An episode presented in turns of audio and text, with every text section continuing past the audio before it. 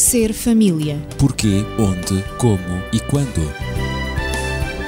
Ser família. Um espaço onde o ser e o ter são a questão. Ser família. Um mundo a conhecer.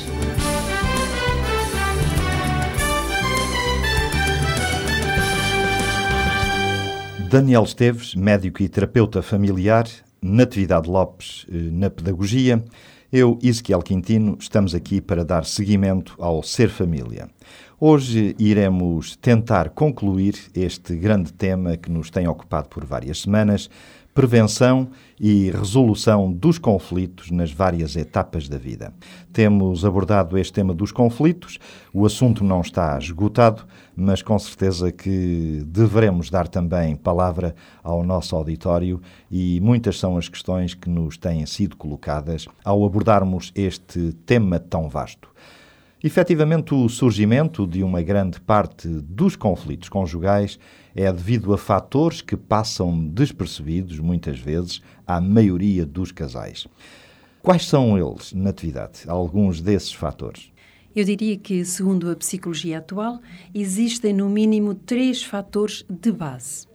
O primeiro é a falta de comunicação, ou a comunicação defeituosa. Uhum. O segundo, as atitudes egocêntricas que muitas vezes cada um de nós tem.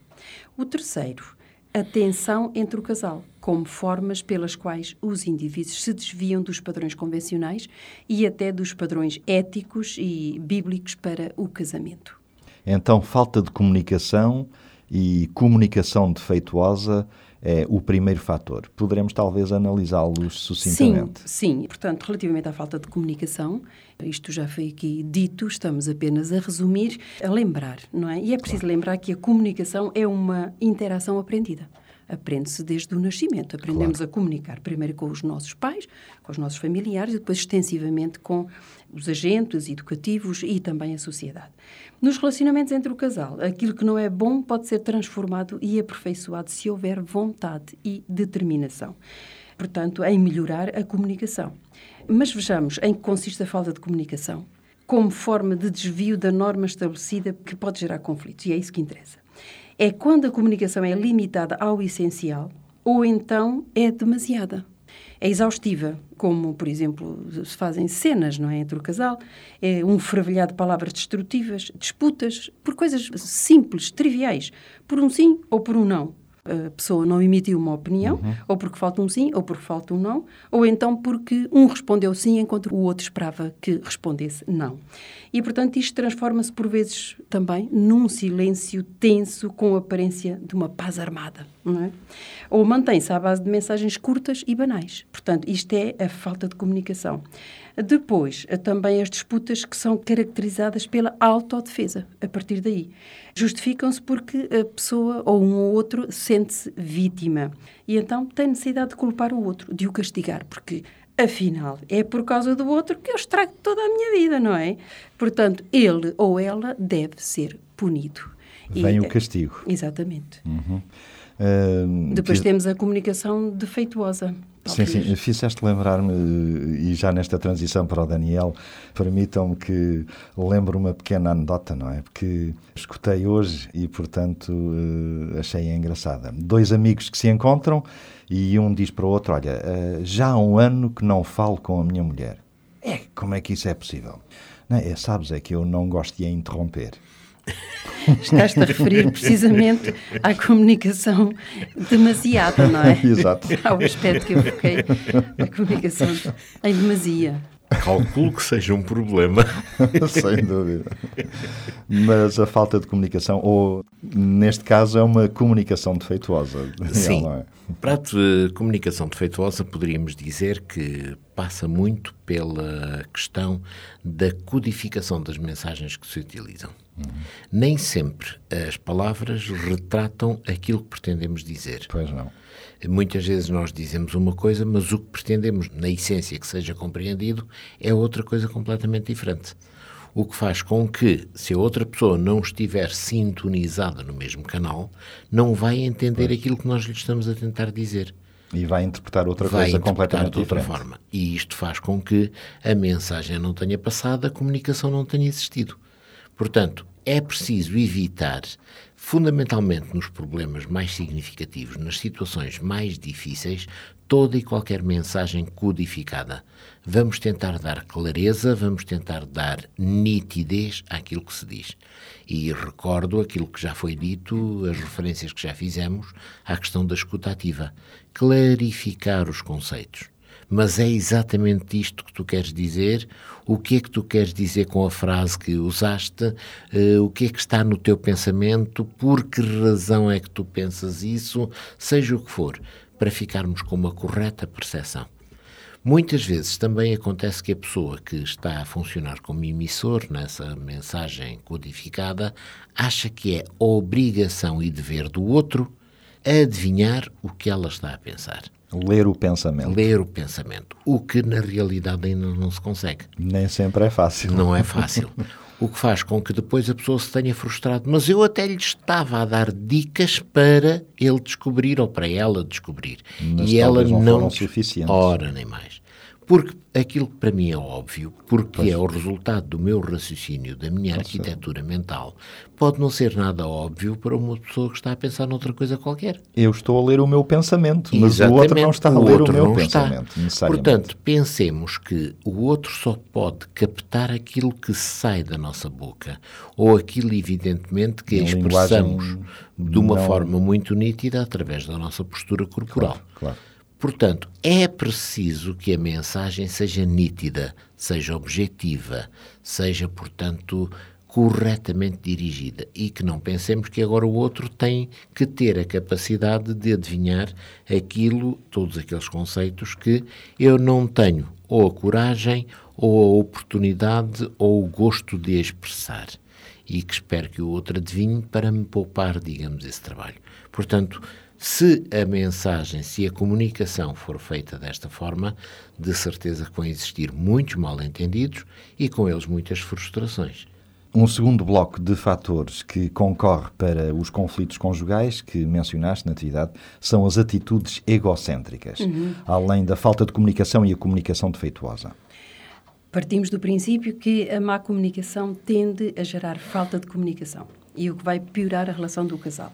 E também podemos partir de outro princípio, que sempre que nós permitirmos que outra pessoa nos conheça intimamente, e isto acontece no casamento, e que essa pessoa não só nos conheça intimamente, como sinta também a nossa insegurança e perceba as nossas fraquezas, porque as temos, é um risco.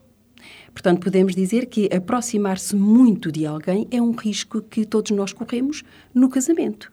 E, e na, na Viver é um vivência risco, e na relacionar-se é um conjugalidade. risco. Absolutamente. Portanto, sempre que isso acontece, nós abrimos-nos para as críticas do outro, não é? E também nos abrimos para uma possível rejeição, porque a nossa maneira de ser pode agradar ao outro, mas pode também não agradar, pode ser objeto de críticas. E temos que estar abertos precisamente a essas críticas, porque elas são inevitáveis, na medida em que nós correspondemos ou pretendemos corresponder ao ideal do outro. E, portanto, eh, nessa correspondência, nessa pretensa correspondência, nós queremos agradar-lhe para que tudo corra bem. Ora, acontece também que há aqui um handicap, digamos, porque cada um de nós adquiriu muitas autonomias no nosso desenvolvimento, não é? Elas adquirem-se ao longo da vida, muitas autonomias, desde a infância, portanto, estamos sempre em busca das nossas autonomias. Aprendemos a gerir a nossa vida sozinhos, não é? Através dessas mesmas autonomias. E, portanto, não é fácil entregar-se a uma, uma pessoa diferente de nós, não é? Caímos naquilo que os especialistas chamam o medo de amar. E há muitos casais que, precisamente, não são transparentes, não são diretos na sua comunicação, na sua expressão Há de um certo sentimentos. é? Exatamente. E há uma certa retração também. Ora, certas pessoas expressam esse medo permanecendo emocionalmente distantes. Portanto, umas tornam-se críticas nessa distância e afastam assim o companheiro. Quando a pessoa se sente criticada, sente-se também afastada, não é? Sente-se colocada de parte. Mas fazem isso numa tentativa de se protegerem e desejando manter uma posição predominante. O cônjuge é quase sempre menosprezado verbalmente, não é? Marido e mulher não percebem muito bem o que é que está a acontecer e não reconhecem as atitudes defensivas e egocêntricas que estão a provocar a tensão. Por isso eu uh, referi, e a psicologia também o faz, essas atitudes egocêntricas podem ser geradoras de conflitos entre o casal. E, portanto, quando não existe transparência, quando não existe abertura, quando cada um não atua perante o outro tal como ele é, espontaneamente. E sem então... medo, sem medo de se expressar, sem medo de amar, sem medo de revelar os seus sentimentos. E pode causar afastamento. Absolutamente. E também muita tensão entre o casal, não é, Daniel? Esse é o terceiro fator de base que contribui para conflitos conjugais. Sim, certamente. Tensão entre o casal por várias razões, mas uma que é óbvia é que o casal, portanto, viveu antes do casamento uma experiência de vida que foi independente, que foi distinta um do outro. Eventualmente nem se conheciam, eventualmente cada um provinha de um meio totalmente distinto do outro, tinham, portanto, vivências, experiências, círculos familiares, amigos, totalmente diferentes. De tal forma que trazem acarretam para o casamento, ou carregam para o casamento, melhor dizendo, uma experiência e uma vivência que não é de maneira nenhuma digamos, aquela que os une, aquela que os liga, aquela que é sobreponível. São elementos diferentes. Muitas vezes eles não tentaram encarar estas diferenças previamente, não as valorizaram, pensaram que, enfim, estavam feitos um para o outro e, como tal, iriam ser muito felizes. No entanto, estas diferenças podem, portanto, vir a criar clivagens tão grandes dentro do casamento que esse casamento, portanto, possa entrar em crise. Essas diferenças podem estar, portanto, relacionadas com vários elementos da vida prática do casal. E eu talvez citasse, em primeiro lugar, um que é muito significativo, que é o sexo. A sexualidade expressa dentro do casal é extremamente importante para a manutenção desse casamento, para a sua expressão. No entanto, muitas vezes porque se criam expectativas irreais, porque há medo de um mau desempenho no ato sexual, eh, situações estas que podem, por exemplo, levar até uma certa impotência, atitudes repressivas contra o sexo que estiveram na base da educação que algum dos elementos do casal recebeu, poderíamos dizer que muitas vezes mais vincadamente por parte da senhora, a privacidade insuficiente, portanto, o permanente receio de que possam ser, entre aspas, apanhados em atitudes mais íntimas por outros elementos, sejam familiares, sejam, portanto, elementos que partilham o mesmo teto, todo este tipo de situações pode levar a que haja, portanto, impaciência em relação ao desempenho sexual, que haja frigidez e incapacidade de desenvolvimento da expressão sexual ou que eventualmente se procure o refúgio, este refúgio entre aspas, na infidelidade, porque a ligação, a relação sexual com o cônjuge é tão complicada, tão carregada de fatores negativos que se vai à procura de uma que seja fácil, natural, mais espontânea, onde as pessoas se refugiam. Isto necessariamente, como todos temos uh, consciência, é sempre bastante enfraquecedor da relação matrimonial. É evidente que sim. Ora, Natividade, também todos estes problemas podem causar outras tensões conjugais. Sem dúvida. E os papéis, a definição de papéis é extremamente importante no relacionamento do casal. Portanto, hoje, mais do que nunca, há a necessidade de uma reavaliação dos papéis masculino e feminino tradicionais, ou seja, sobre o que significa ser homem e o que significa ser mulher. Porque a sociedade dá muito pouca orientação sobre isto. As opiniões parece que estão a mudar, mas resta ainda um longo caminho a percorrer. No geral, parece que a tensão surge quanto ao valor à natureza e à extensão do trabalho da mulher. E, portanto, a competição, apesar de todos os esforços para combater, ela ainda é muito grande. A competição entre o masculino e o feminino, o feminino. entre homem e mulher. Mas há outras áreas da vida também, Daniel, além dos papéis masculino e feminino, há outras áreas que também podem causar tensões entre o casal. Sim, por exemplo, a religião é uma as área. crenças. Exatamente. A religião, portanto, envolve as nossas crenças mais profundas, liga-se também, portanto, ao- aos nossos valores mais eh, substanciais, de tal maneira que tudo aquilo que cria clivagens, cria separações nesta área, acaba por atingir muito profundamente toda a estrutura matrimonial. A religião pode ser um elo muito forte de ligação, mas também pode ser uma barreira intransponível de separação. Portanto, há que cuidar deste aspecto. Talvez possamos compreender bem o porquê de um conceito bíblico acerca disto. A Bíblia, antecipando aquilo que poderiam ser as grandes dificuldades que o casamento poderia ter no caso de ser realizado entre pessoas com crenças distintas, utilizou uma expressão, portanto, que é de algum modo figurativa, mas que é muito significativa. Não vos prendais a um jugo desigual.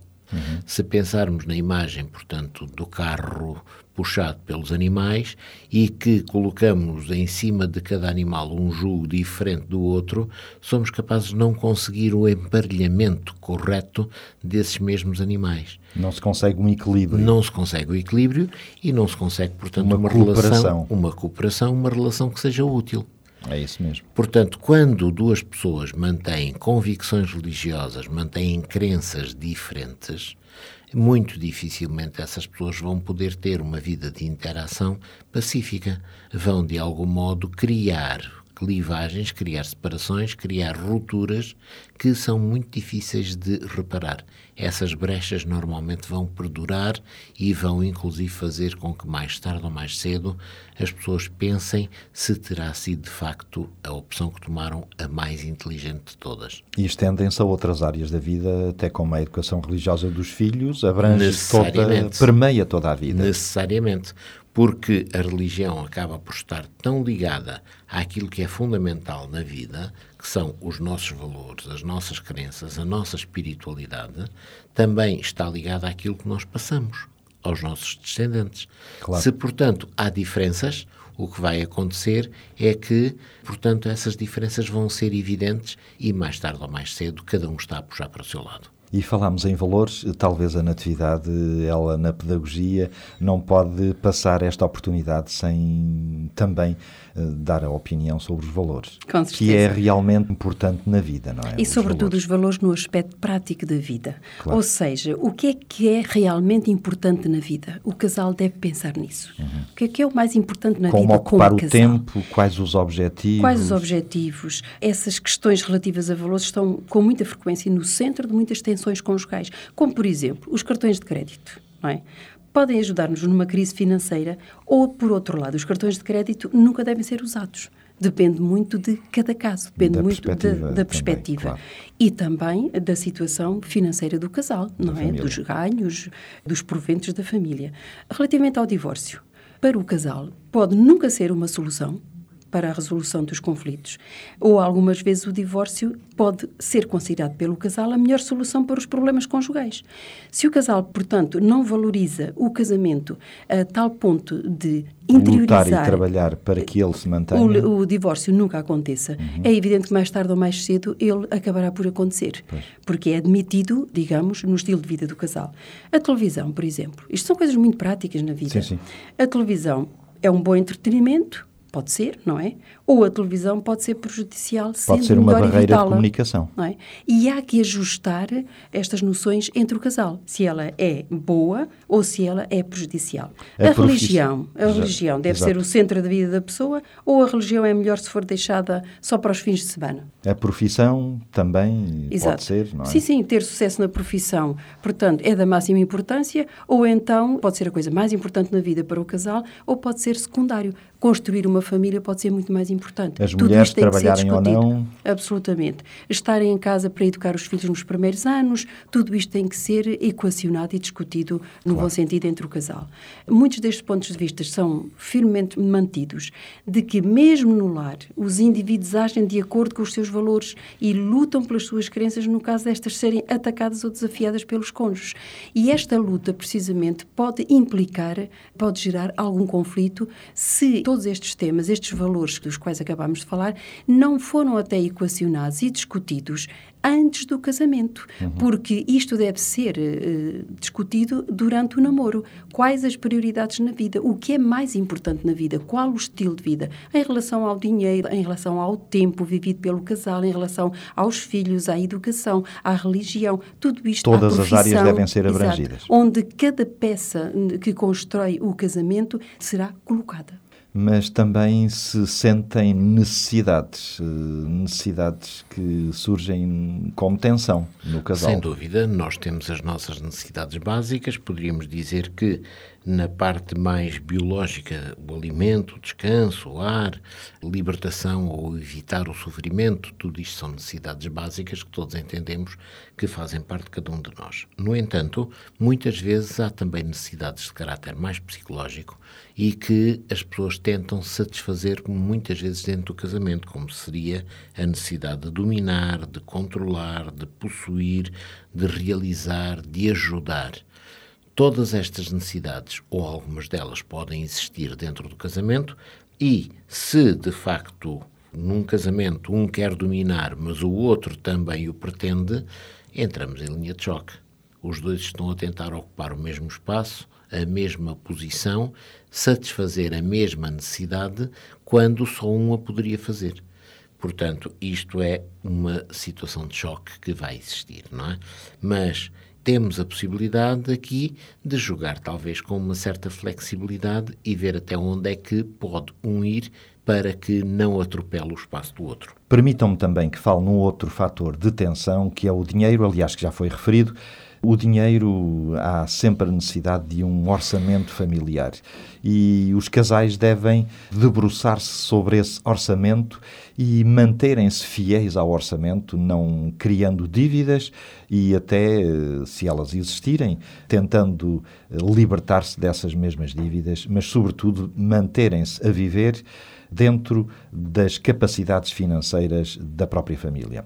Mas há também pressões externas que são de considerar como possíveis geradoras de conflitos conjugais, não é, Daniel? Sim, os sogros, os filhos, os amigos, as crises, as exigências profissionais, tudo isto são elementos externos que podem, de facto, instabilizar a vida do casamento. Claro. Estamos eu não gostaria, a resumir. Sim, e... eu não gostaria também de deixar de citar a rotina, não é? Claro. Portanto, à medida que se passam os anos, os casais entram numa certa rotina.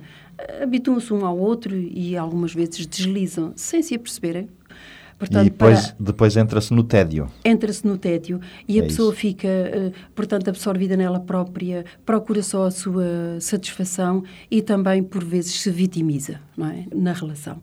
Ora, essas coisas podem fazer desaparecer o prazer da vida a dois. Portanto, há que combater a rotina. Ora, todas estas situações aqui apresentadas e resumidas, porque estamos a fazer um resumo do grande tema dos conflitos, estas situações, dizia, podem ou não gerar conflitos conjugais. Tudo depende da maneira como são encaradas, vividas, tratadas, geridas, digo E eu. cada casamento tem a sua personalidade própria. É isso mesmo. Portanto, não podemos generalizar, dizer que o tratamento que deve ser dado é este ou aquele para todos, porque o casamento é uma entidade própria constituída por duas personalidades que não se repetem. E uma Daí, entidade dinâmica. Uma entidade dinâmica. Daí que cada casamento é diferente dos outros. Claro. Portanto, e ainda bem. Ainda bem, necessariamente. Daí que a resposta deve ser dada especificamente àquele casamento uhum. àquelas duas pessoas que se uniram em casamento e não propriamente a generalização. Isto serviu para estes, também há de servir para os outros. Agora, nesta fase final, talvez nós pudéssemos referir, em síntese, os sinais de alarme para os problemas conjugais. Como detectar esses sinais de alarme? Eu diria que a tendência para ignorar é um deles, ou passar por alto as evidências de que existe uma tensão entre o casal, pensar que tudo vai passar e que amanhã não é nada, não passa mesmo. Portanto, isso é um sinal de alarme. Depois, evitar também, é a decisão de evitar ou adiar indefinidamente falar sobre as tensões, sobre os desacordos, não é? Para precisamente prevenir essas mesmas tensões, dialogar, passar ao diálogo e a identificar o problema e resolvê-lo. Depois, quando as tensões são repetidas, sempre discussões por tudo e por nada, sempre os argumentos que estão consecutivamente, diariamente, a vir à superfície e que nunca são resolvidos. Portanto, é como quem diz, não é? Aqui estamos nós outra vez e não há nada a fazer. E depois também a indiferença. Muitos casais vivem numa solidão, numa indiferença gritante, não é? Vivem que juntos. muito, mais do que palavras. Muito, exatamente, num silêncio aterrador.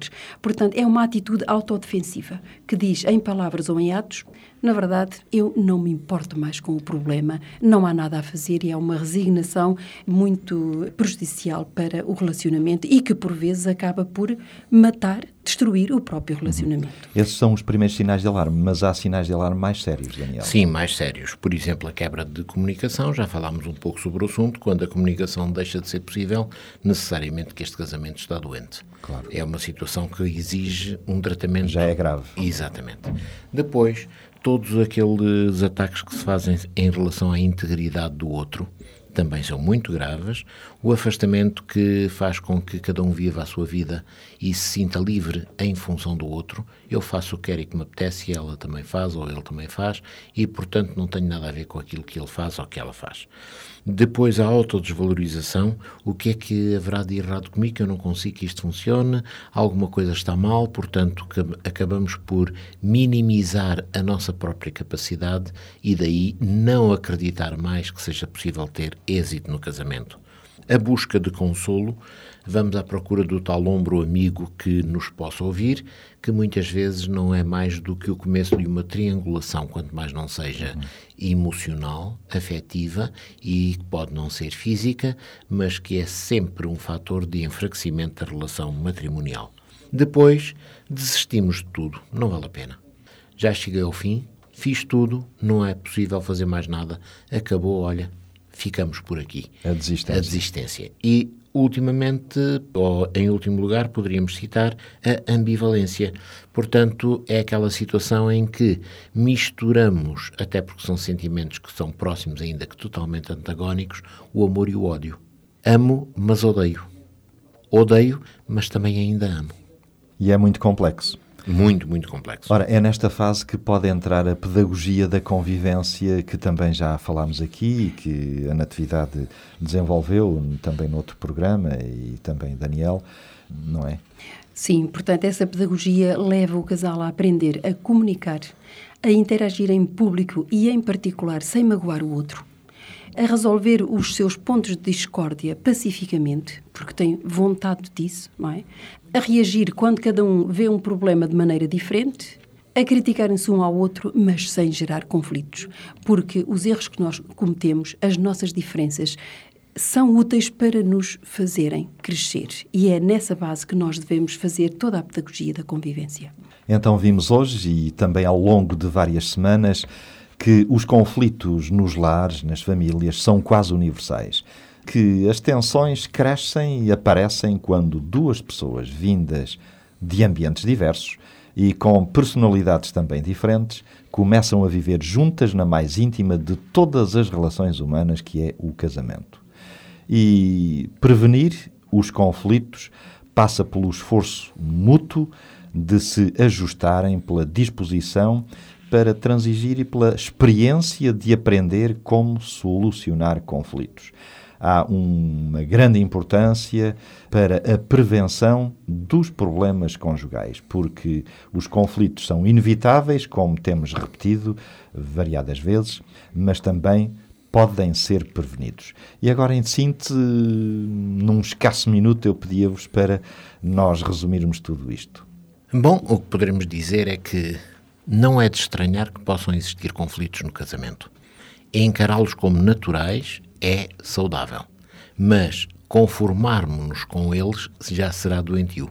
Temos é que os encarar com naturalidade, sim senhor, mas irmos à procura da busca da solução. O conflito não é um problema em si mesmo, o conflito deverá ser a oportunidade de encontrarmos uma solução que nos ajude a crescer.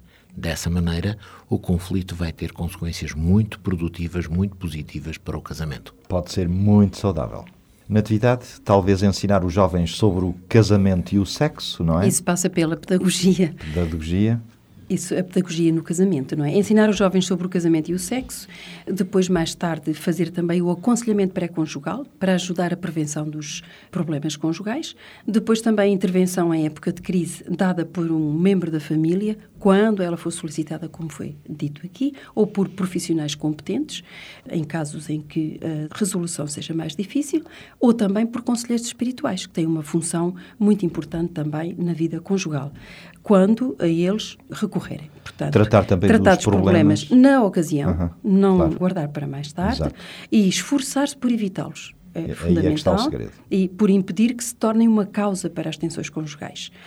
E, portanto, existem também outras Diversas ações diversas ações preventivas. preventivas que podem ser tomadas por parte de dois cônjuges, não é? E determinação para evitar as tensões. E há também depois os livros também a que se pode recorrer. Boas obras. Há palestras, há educação para a família também Há e para a há conjugalidade. seminários. Há cursos, há seminários onde esses temas são tratados. E, claro, não esquecendo o best-seller dos livros sobre todo o tipo de relacionamentos. E esse é o que eu aconselho, a Bíblia Sagrada. A partir de hoje, nós iremos responder às várias questões que nos têm vindo a ser colocadas pelos ouvintes durante as semanas que tratamos dos conflitos conjugais. E virá já no próximo programa a resposta à primeira questão colocada por eh, alguém. Sempre que existe uma discussão entre mim e o meu marido, fico arrasada devido ao sentimento de culpa que me persegue durante muito tempo. E a questão é como posso combater este sentimento tão destruidor. Este será o tema da nossa próxima semana. Se nos quiser contactar, já sabe, eu recordo os contactos 219-106-310, 219-106-310. É muito bom estarmos juntos para a solução dos conflitos e para sermos felizes. Tenha uma boa semana. Ser família. Porquê, onde, como e quando. Ser família. Um espaço onde o ser e o ter são a questão. Ser família. Um mundo a conhecer.